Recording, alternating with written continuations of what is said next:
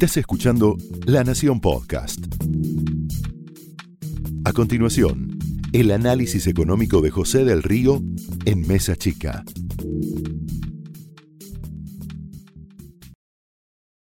La vicepresidenta en uso de la presidencia interina ante la visita de Alberto Fernández y Sergio Massa a la reunión del G20 en Bali tuvo que meditar en silencio ese número récord para la región y que vuelve a mostrar en un mes el incremento de precios que la mayoría de los países de la región reflejan en un año.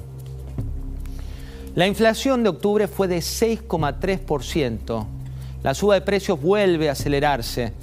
Las tarifas de luz, gas, tuvieron su primer impacto en este índice de precios oficial que empieza a dejar atrás al relato.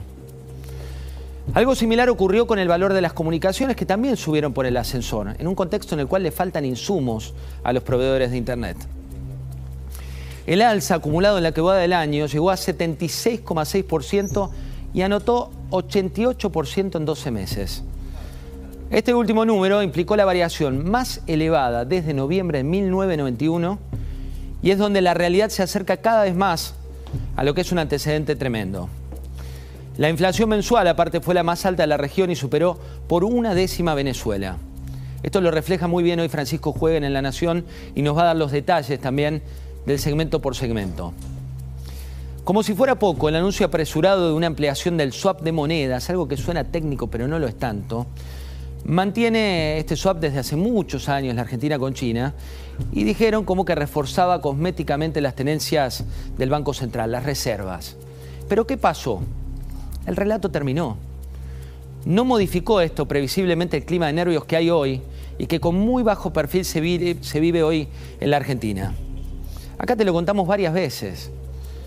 Hay que tener mucho, pero mucho cuidado con los fuegos artificiales. En el país de no vamos a devaluar, eso viene ocurriendo hace días. Tenés que mirar los precios más libres del dólar, tenés que mirar cómo cotizaban, los niveles que no mostraban desde fines de julio, cuando se había iniciado, ¿te acordás? Esa crisis de aquel inolvidable sábado donde Martín Guzmán dijo adiós y allí colisionó con la intempestiva llegada y corta llegada de Silvina Batakis al ministerio. Las reservas tienen una sangría que no terminó. Ayer Javier Blanco, periodista especializado en finanzas, le puso un mojón al calendario. Dijo, es la peor sangría en 26 meses. Hoy el Central volvió a vender 48 millones de dólares.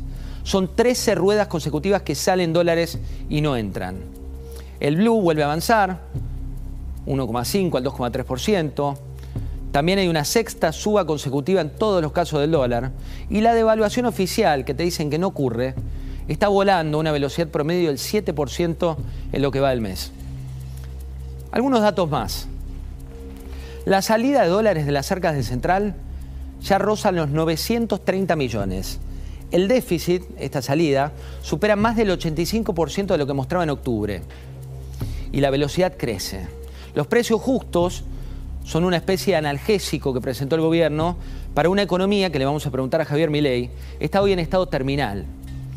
Y cabe destacar que en ese sentido aparecen sincericidios, como el de Kelly Olmos, albertista, ministra de Trabajo, quien reza a San Messi, como tantos argentinos, ante el colapso total de la economía. Mira. Después seguimos trabajando con la inflación, pero primero que gane Argentina. Primero, estaba, segura que aunque sea por una cuestión de corrección política, todos me iban a decir, no, que me importa el mundial, que baje la inflación y después vemos. ¿No? ¿Qué decís? Yo considero que hay que trabajar todo el tiempo por la inflación, pero un mes no va a hacer una gran diferencia y en cambio desde el punto de vista anímico, de lo que significa para el conjunto de las Argentinas y los argentinos queremos que Argentina sea campeón. Ay, Kelly, Kelly. Bueno, también fue honesto el secretario de Programación Económica y Virtual, viceministro, me refiero a Gabriel Rubinstein, un hombre al que respetan mucho, Estuvo hoy en la cumbre de directivos de finanzas, le decía Luis, del IAF, y también dio datos de la economía que había hace 20 años con 3% de superávit, con 2% de superávit en cuenta corriente, con 40 mil millones de reservas, con 5% de inflación, con una tasa de interés del 6, ningún control de precios, ningún tema cambiario. Y dijo una frase dura. Dijo, es para pegarse un tiro cuando uno ve la Argentina, la economía argentina. También dijo, un 60% de inflación es horrible pero es mejor que 100% y pone mejor el panorama para cualquier gobierno que venga. Yo no creo, dijo, que cuanto peor mejor, cuanto mejor, mejor. Mira lo que dijo. Lo que decía eh, es, hay un alto consenso en un plan de estabilización. No, no hay, no. No, no hay alto consenso. Yo te diría que no hay consenso alguno. No hay consenso. O sea, en general la palabra plan de plan suena medio mal. Uno dice, bueno, y a veces, no es, a veces no es necesario un plano. Por ejemplo, yo digo el 2002, 2003, 2004, 2005, donde yo a mí me tocó participar bastante activamente. No había un plan de estabilización pero la inflación era el 5%. Entonces, a veces no se necesita que sea un plan estilo plan austral o plan de convertibilidad, y a veces sí. Se necesitan 20 mil millones de dólares de reservas netas para que no nos tumben las noticias económicas, dijo Rubinstein. No se puede liberar el cepo, sí, pero con alto riesgo para nosotros. Vamos a preguntarle a mi ley. ¿eh?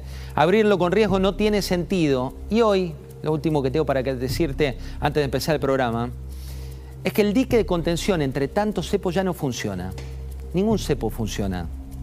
La política explícita tampoco tiene suficiente, porque en economía el relato ya terminó. Esto fue el análisis económico de José del Río en Mesa Chica, un podcast exclusivo de la Nación.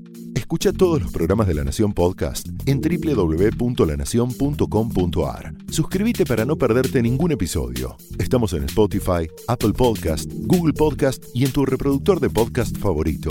Seguí escuchando La Nación Podcast.